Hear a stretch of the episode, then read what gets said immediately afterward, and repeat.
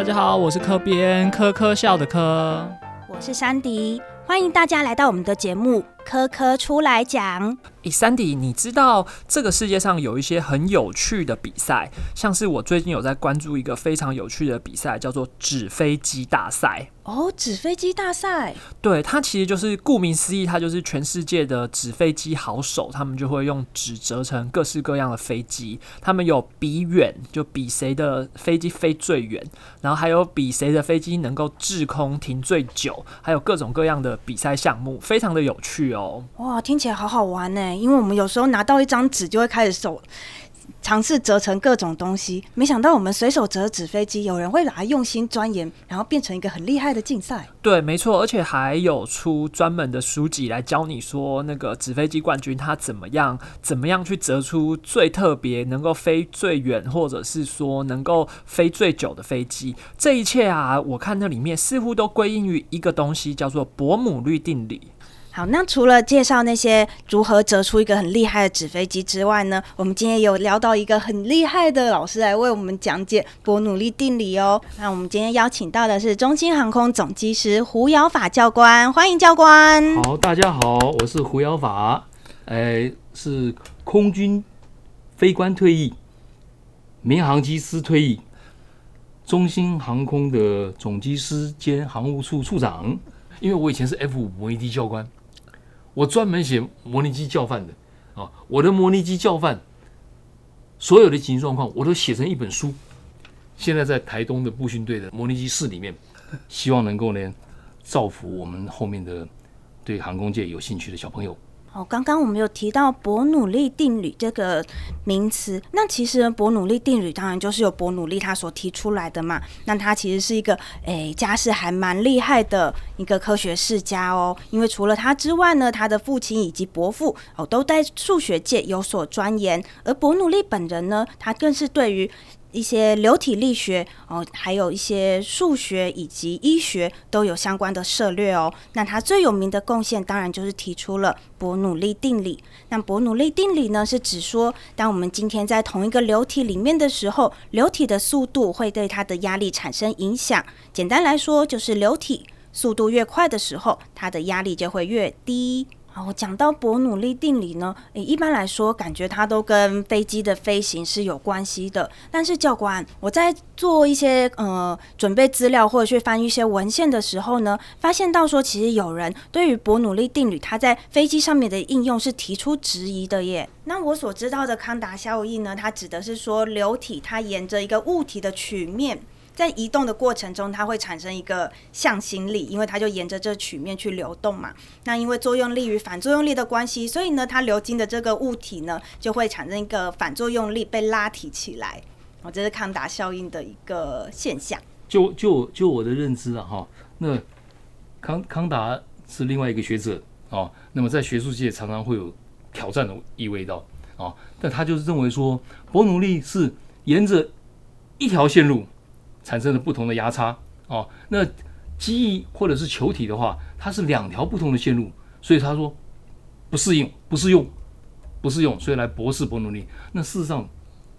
在我们的感觉，我们是使用者，我们我们可以很明显的感觉到，我们把伯努利定理从机翼跟球体上面两条不同的线路拆开来变成单独的话，那么就是符合伯努利定理了。那伯努利定理真的跟飞机的飞行有关系吗？好，伯努利 A 在一七二六年的时候提出了流体沿着一条稳定、非粘滞性、不可压缩的流线移动时，流体的速度增加时，流体的压力能或者是未能总和将减少，流体的机械能守恒。哇，听起来真的是太太太高深学问，太复杂了，太复杂了，太复杂了，实在是太复杂。事实上，也就是说，一条一个流体。它在速度大了、速度小的时候，压力是不一样的，就这么单纯。对，那我也还想要再请教一下教官，就是教官过去有丰富的飞行经验，那在实际的飞行中有会感觉到真的是像理论上面说的伯姆利定律这样子，有升力、有有推力这样子的感觉吗？在实际的飞行中，哦，原则上哈，原则上就是在加减速或者是爬升下降的过程中。加减速就是加油门、收油门嘛，就像我们开车子一样嘛。啊，你开车子一加油门的时候是不是有感觉？嗯，或者一踩刹车的时候是不是有感觉？对对。但是，一旦你速度变成持续稳定的时候呢，就是没有感觉了。哦，所以这只有在那瞬间是有感觉的。哦，那稳定稳定过程中，那那我们凭什么去察觉它的变化呢？就是对外界参考物的变化。嗯，在地面前面的车子，地面的景物、标示牌。在空中呢，就是云。如果没有云或是全黑夜的话，也是一样没有参考的。唯一的参考就是仪表，仪表的数字在变，表示你的速度在变；你的高度在变，表示你的高度正在爬升下降。这是唯一的参考，是。所以也就是说，在实际的飞行中，我如果突然发现，哎，我的加速度比我预想中快出许多，这可能就是伯努利定理的在进行一个帮忙的部分，把飞机再推到更前进，或者是推到更上面这样子的方式嘛？这就是表示它效应产生了。嗯，哎，数据有变就是效应产生了，数据没变就表示你是不是失去动力了？你可能你可能进入紧急状况了，发动机熄火了。哦，之前科普到的是比较呃细节的东西，就是大家在搭飞机之前，在飞机要起飞的时候，如果你坐在飞机翅膀旁边，你就会看到它其实翅膀的造型会有一些变化，可能角度啊，或者它的那个呃面积会有所改变。那根据我那个同事他的说明，他是说，诶，飞机在起飞过程中，它其实受限于说，你除了动力以外，它还要提供一个弓角，它才能飞起来。对对对，飞机起飞的时候哈。呃，最主要是襟翼上面有一个，呃，副副翼上面有一个襟翼，那个襟翼是可以伸缩的，哦，那个襟翼伸缩，那个襟翼放下来之后呢，就可以增加它的弓角，所以起飞的时候我们必须要搭一个弓角，然后也要改变它的流体上下的流体的速度，哦，那可以增加升力，也可以在低速度的时候更加安全的操作，所以在起飞落地的时候，我们会把襟翼放下来，那。一旦一旦飞到空中之后稳定之后呢，开始巡航的时候，我们就会把襟翼升起来，就让它平，这样就可以减少阻力。起飞落地的时候，我们是要增加阻力，增加阻力事实上就是提增加升力的问题啊，所以它会它会改变外形啊。那然后当那我们去放机翼的时候，那坐在机翼旁边的旅客就会听到嗯的声音，那马达在制动，对对，再把它慢慢放下来啊，所以不要紧张，哎，那是很正常的，那是很正常，除非除非它爆炸或是它卡死。因为我们有一个科目叫做襟翼卡尺，也就是说左右襟翼可能不一不一样，或者是同样放下来不能升，或是不能放哦，不能放叫做无襟翼，无襟翼起飞就要增加很长很长的跑道距离，你才能够起飞，或者是增加很长很长跑道，我们才能够落地刹刹停，因为阻力变小了，速度很大，我们必须要很长的距离，然后让它停下来哦。那如果说是放下来，而是不能收起来嘞？哦，那讲真的，赶快回来落地吧。你你不能平飞了，因为你平飞的时候没有办法平飞，你要很大的动力去，你要浪费很多油，所以这个油可能到不了目的地。所以如果说起飞之后收不起襟翼，保持放下，回来落地，啊，这就是程序啊，这应该叫做 abnormal 程序。我们有三种程序，正常的，什么事情都没发生，正常的我就按照开车巡航落地关车。另外一个叫 abnormal，abnormal 就是。并不是非常的危危险，但是如果你不去处置的话，它就会变成危险。所以你 abnormal 像刚刚那个经翼没关系，那是 abnormal 不正常而已。但是 emergency emergency 有哪几种呢？火警、爆炸、非超系故障没办法操操控哦。呃，在跑道上起飞落地的时候爆胎，爆胎就会影响到你飞行操纵。这这些都叫做 emergency。我想问一下教官，就是那开模拟机啊，开模拟机跟开实际的飞机的感觉会差非常非常多吗？以现在来讲是几乎是一样。嗯，在模拟机里面，我们被飞到最后会怎么样呢？全身全身冒汗呐，因为你你因为你对你而言就是真情真真情况，你在处置你在处置那些紧急状况，因为那是考试哎。嗯。就跟在真飞机里面是完全一模一样，只不过你知道最后摔下来的时候你不会摔死而已。哎，但是但是很可能就最后摔下来是你今天没过，你今天没过就就失业了 啊！所以还是也是很蛮紧张的。我们我们就把它当成真飞机，一是一模一样的啊。我们是非常重视模拟机的训练跟考试的，那那样子那些居力的模拟也都是在模拟机里面模拟的出来吗？基地没有办法，嗯，基地没有办法。呃，C 类跟 D 类会动的，是有一点激励的感觉，但是没有那么没有没有没有那么明显。哎所以说它的居力可能就是像我们坐云霄飞车上面掉下来这样子，就是胸部压一下这样子而已嘛。哎，坐电梯有时候快一点的时候哈，嗯，你你会有感觉，嗯，你会有感觉那个激励啊，往下沉了，或者是人飘起来了，屁股会酸酸的，对，有没有？那那那那时候就是激励，哎，激励的感觉。哦，原来如此。所以那刚刚教官这边有提到说 C 型跟 D 型的模拟机，那也可以跟大家再介绍一下。听起来应该还有 A 型跟 B 型，它这种这些不同的模拟机，它们大概是怎么样的一个构造和怎么样的使用的感觉呢？哎，现在啊，民航民航界的这这个模拟机啊，分成 A、B、C、D、E、F，但是 E、F 已经不不不要去管它了啊，就是粗分为四种哦。A 类的话就是电脑，电脑型的模拟机就是光仪表板，它只有仪表板哦，然后你可以坐在板凳上面哦，所以所以这种模拟机不算数的，纯粹是训练 训练用、练习用的哦。再来 B 类呢，它会动的，它会动，然后它它会它会有互动，你你可以去按键它哦，呃，有按键有按钮都可以。C 类呢，就是坐在呃呃 B 类是坐在椅子上面，椅子不会动，荧幕荧幕会动。C 类呢，座椅会动，荧幕也会动，但是它的科目它所表达的不够多。D 类的话更多，它甚至于还会有呃喷气。哦。哦，会有烟雾。哦，哦，这是这是 D 类，所以 D 类的话直接飞完的话就直接给证，但是 C 类的话不行，还要上真飞机飞过之后才能够给正。那我想再问老师一个问题，因为说到发动机熄火，我就想到有一个网络的网络的留言，那个网络的谣言就是说，只有螺旋桨的飞机，就飞机前面有螺旋桨的飞机，它才可以进行滑行。那种头尖尖的这种超音速型的喷射机是没有办法进行滑行的。这样子的网络的留言是正确的吗？这个这个这个谣言蛮可笑的。那么，并不是只有螺旋桨的飞机可以滑行，呃，喷射机螺旋喷射机的也是可以滑行的哦，所以这个是不对的哦。只要有动力就是可以滑行，所以说，这跟有没有螺旋桨一点关系都没有，没有关系没有关系它是跟它的翅膀的构造啊，还有就是它在整个流体力学的运作的动能是是相关的。纯粹是动力，纯粹动力跟螺旋桨没有什么关系。所以也就是说，如果说像教官刚刚说的，他的突然熄火了，那他可以在飞机在空中再滑行一段时间，再去进行一些紧急的应变，是这个样子的意思吗？可以，飞机在空中熄火的时候呢，它还可以飘降啊，飘降它还可以飘降，就是说我现在没有动力了，就跟滑翔机一样嘛。滑翔机就是一个没有动力的飞机啊，对不对？所以当飞机当有当有动力的飞机失去动力的时候，那它就变成滑翔机了，对。只不过它比较重，它可能飘降的没有像滑翔机飘的那么远哦。比如说滑翔机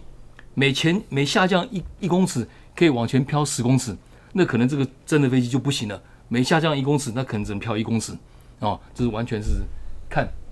飞机的外形跟重量来来决定，它还是有机会做飘降的。所以越高越安全。那常常有笑话说，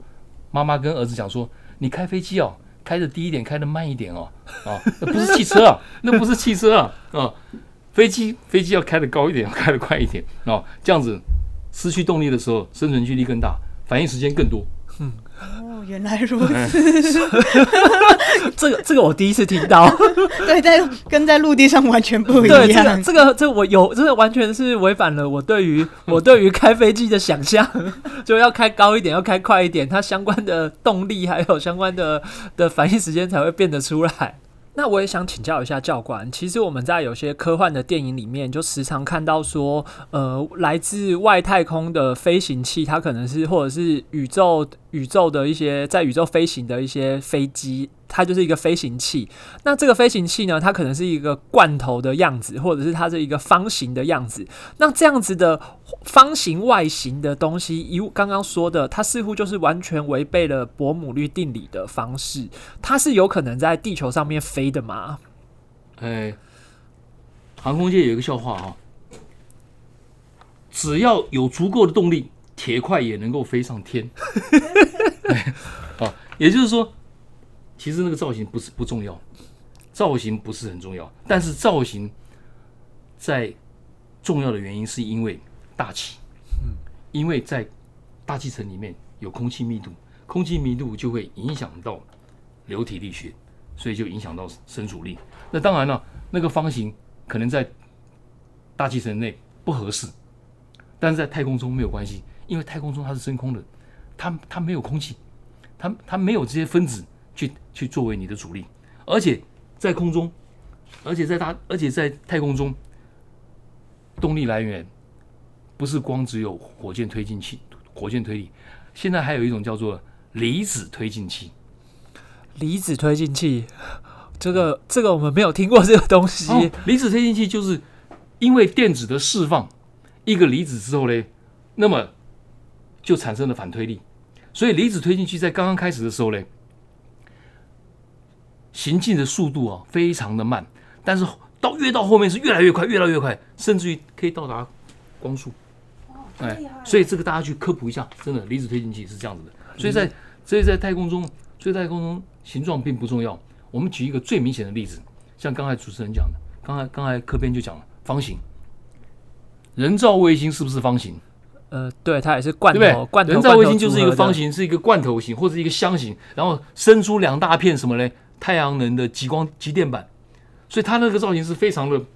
不科学的哦。但是没有关系啊、但是没有关系，因为太空中它没有它没有被任何一个星球的重力影响到啊、所以它跟重力没有关系哦，它跟重力没有关系，所以说外形是不重要的。那我想再相反的再问一个问题，我们有时候也会看到一些科幻的电影里面，它是它的外太空的飞行器的造型，就是跟我们现在看到的战斗机的造型一样。也就是说，举一反三，这样子的飞机在外太空似乎也没有没有什么特别的意义喽。呃，还是有还是有意义哦。我们我们这样讲好了哈，呃，民航机的升限是大概是四万五千英尺，战斗机的升限是六万三千英尺。为什么？因为大气的密度不够，我吸不到氧气去点火，所以就没有办法，就会熄火，就没有办法提供我发动机的动力，我的升力不够，我的升力不够。但是呢，太空机，所谓的太空机就是介于火箭跟飞机之间的呃太空机。好、太空机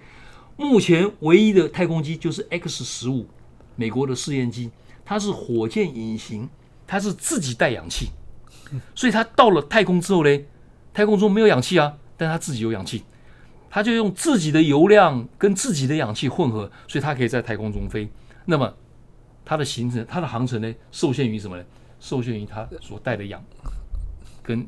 油料的容量，这是它的受受限啊。后来好像只飞了十五次就没有再飞了，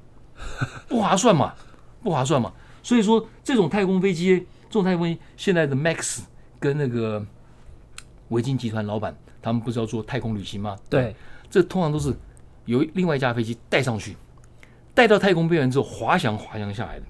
然后经过大气层之后呢，再把它本身的火箭点燃，哦，把再把它的发动机点燃，然后就可以飞飞下来。所以它又是介乎于太空机跟飞机之间，又又有滑翔机的味道啊，但是事实上都不经济、不划算。所以也就是说，我们在这个项目的科技上面，看来我们还是我们还是有很多努力的空间。那我还想再问一个问题，就是我们其实小的时候，有的时候也是。会看到说飞碟啊，飞碟那个形状，它就是呃，传说中外星人就开着飞碟一个扁扁的圆盘，然后转转转，然后就可以在宇宙的各个星球中飞行和造访。那是不是像飞碟这样子造型的的飞行器，在是更适合于呃火像刚刚说的火箭以及飞机之间的飞行器呢？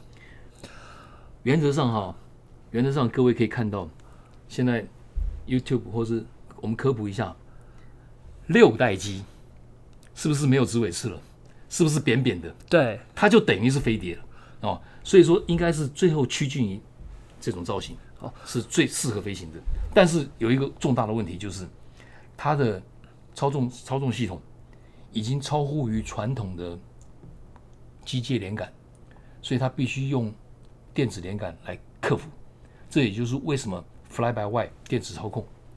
电子操控的科技成熟的话，六代机就不是问题了，飞碟也就不是问题了。哦，好，大家可能不太知道什么叫做六代机，它是飞机的一种，然后是大概是现代科技的第六代，是这个意思。那它的最特别的地方是我们传统的飞机啊，除了有左右两边有长长的。的机翼之外，它的正正中间会有一根或是两根垂直垂直在飞机上面的的机翼。那六代机的意思就是它没有中间那两根，它就只有长长的一个翅膀，看起来就像是一个飞碟，或者看起来就像是一个滑翔翼那样子的那个形状，而没有中间的那两根尾翼。那这种这种形状就是称为六代机。教官，我有没有说错？差不多了。哎哎，那教官，我想要请问一下，伯努利定理呢？它除了跟飞行有关系，在我们生活中还有没有其他例子啊？好，诶，当然第一个就是飞机嘛，哦，飞机经过上一面，因为上一面是弧形的，下一面比较平，所以经过上一面呢，它就流速快，压力小；那经过下一面呢，呃，流速慢，压力大，所以就把飞机顶起来了。这是在飞机上面的应用。第二个就是虹吸的喷雾器，我们用的那个喷雾器，它也是经过流体经过那个小小的地方，然后压力不同产生的喷雾状况。哦第三个就是打棒球那个变化球，经过手指魔幻手指的变化，然后改变这个球行进的这个曲线旋转哦，所以就产生了变化球哦，这是一个变化球的。第三、第四个就是船吸效应，就是当两艘船呢在大海中航行的时候呢，大的船因为速度快产生的那个波浪。结果影响到旁边这这一艘小的船，它可能会被吸过来哦，叫船吸效应。所以说，在火车旁边、铁轨旁边不要靠太近，因为你也会被吸进去，被火车那个高速通过那个风吸进去啊。这些都跟伯努利的的原理有关系。第五个就是文氏流量计啊，就是有一个科学家发明了文氏计，文氏计就是测流量用的文氏计啊。第六个。消防枪的喷水管，本来这么大一个喷水管，经过消防枪前面那个小小的头的时候，哇，压力变变得很大，流速变得很快啊，这就是它的应用。在在事实上，在我们的生活周遭有很多都跟他有关系。对啊，应用层面很广哎，不只是在天空中飞的飞机，连在我们陆地上行驶的火车，或者在海里面行进的船都有关系耶。三弟，其实啊，我在去科教馆玩的时候啊，在五楼的时候，我就有发现了一个展品。五楼的这个展品呢，它就是一个很像是使用伯努利定律的一个展品。它啊，就是一个下面一个吹风机，然后上面顶了一颗球，目的是要让大家去感受到那一个原理，就是压力大，流速。小，然后压力小，流速大，也就是说，我今天球吹的时候，会依照它下面不同不同的压力，然后它会有不同的速度和不同的升高的高度。没错，这展品在我们五楼还蛮有名的。你刚刚解释的很好，介绍的很仔细。那大家有空呢，也可以来科教馆体验一下如何去操作我们这台巨大的吹风机。那它不仅可以调整这个球的高度，也可以调整它的角度。即便你再倾斜哦，这个球呢，它也不大容易会掉下来。欢迎大家来体验看看。今天呢，听到教官这边跟我们分享了很多，无论是伯努利的。定理啊，还有还有不同不各样的飞实际飞行的感觉的一些飞行的知识，真的是收获非常的多。那我们今天的节目就到这边，谢谢教官，好，谢谢教官，谢谢大家。